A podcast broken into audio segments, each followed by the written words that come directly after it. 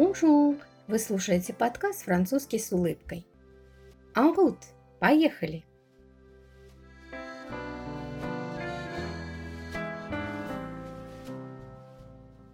Une jeune fille annonce à ses fiançailles à son père, qui dit en soupirant Paul, est-ce qu'il a de l'argent ce Paul Et la jeune fille répond Mais vous êtes tous les mêmes. C'est exactement la question qu'il m'a posée sur toi. А сейчас послушайте этот анекдот с переводом. Une jeune fille, молодая девушка, annonce ses fiançailles, сообщает о своей помолвке à son père, своему отцу.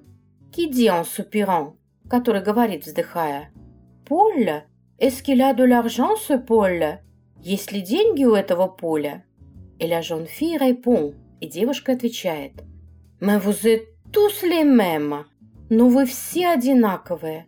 C'est exactement la question.